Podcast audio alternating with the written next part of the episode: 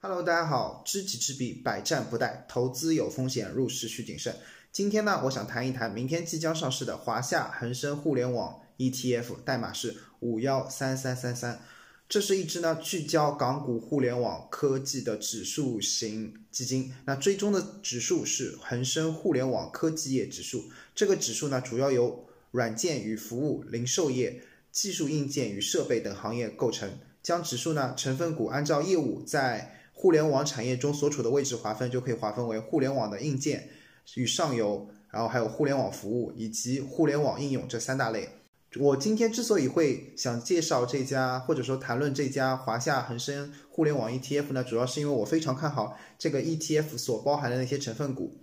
那这支基金呢，跟踪的标的是恒生互联网科技业指数，它其中的四十只成分股呢，成分股呢均是在香港上市的股票。这里面汇集了中国最优秀的互联网企业，我们可以看得更仔细一些。从指数成分股的市值分布来看呢，主要是以大盘股为主，覆盖板块的龙头，总市值呢大于五百亿的大盘股权重比就超过了百分之八十。那除了百度目前仍然只在美国上市之外，其他所有在香港有上市的互联网巨头都包括在这个基金之内，包括了腾讯、阿里巴巴、美团。京东、网易、小米、联想、中芯国际、金蝶、金山软件等等互联网巨头企业。那我们再看得更仔细一些，其中小米在这支基金的占比呢，占了百分之十二点五七，美团的占比占了百分之九点四三，腾讯的占比占了百分之九点二四，京东的占比占到百分之九，阿里巴巴占到了百分之二点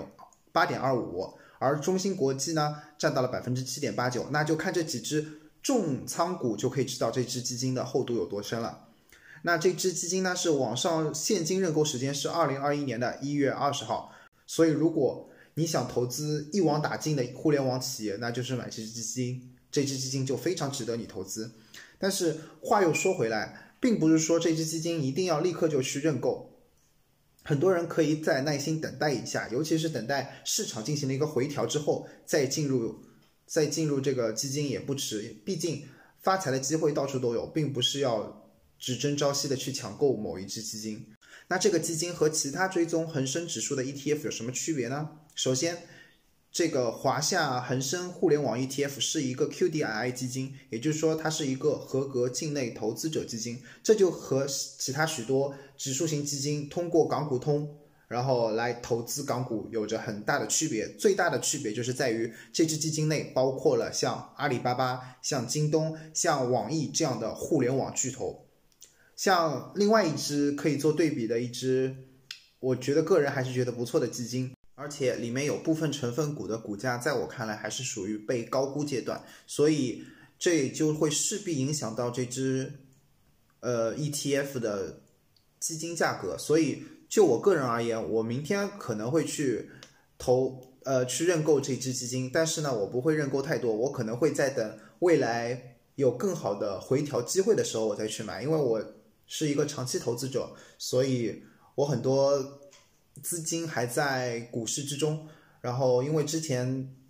嗯，变动的不多，我个人对于变动的定义，未来可以专门做一期节目，但是 在这里我可以简单的说一下。我股票在发现好的标的之前，我是不会从之前的股票出来的，因为这有一个时间成本在里面。所以我一只股票我觉得不错，我就会买入，而且是长期持有。只有出现更优秀的、更优秀的那个标的物的时候，我才会考虑是不是要把手中的股票给卖掉。尤其是在我没有足够的现金的情况下，我才会考虑我可能会卖出部分我手中持有的表现并不是特别好的股票，然后再去买入这只我心心仪的标的。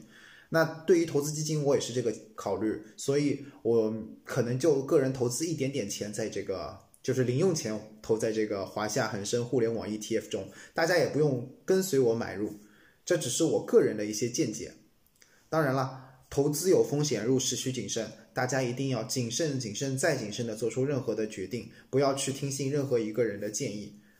以上内容只是我个人的见解，不作为任何的投资建议。希望大家能够保持理性，在股市之中遨游。谢谢。